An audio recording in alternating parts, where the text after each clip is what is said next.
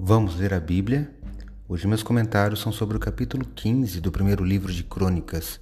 Sou o professor Décio Henrique Franco e este podcast segue o projeto Reavivados por Sua Palavra da leitura diária de um capítulo da Bíblia.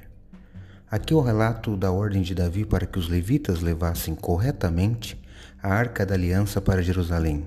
Mostra os preparativos do povo e dos sacerdotes e no último verso relata o desprezo de Mical, esposa de Davi, sobre a alegria do rei na condução da arca. No comentário de Virginia Davidson, ela destaca que dessa vez o povo levou Deus a sério e transportaram corretamente a arca com muita alegria, música, canto, instrumentos e dança. Seria bom se hoje tivéssemos o mesmo sentimento com relação a Deus e também o servíssemos com tamanha alegria como cristãos felizes.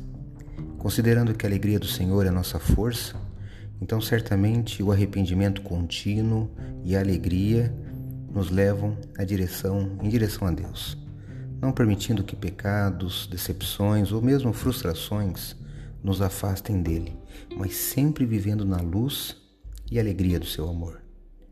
Encerro meu comentário de hoje lendo o verso 28 do capítulo 15de 1 Crônicas, que leio na Bíblia Nova Almeida atualizada. Está assim: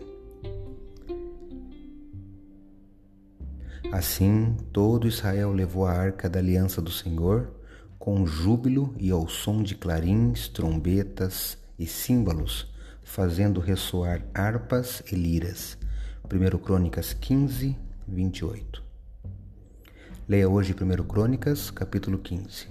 Esse foi mais um episódio diário desse projeto de leitura da Bíblia apresentado por mim, Décio Henrique Franco. Um abraço e até amanhã.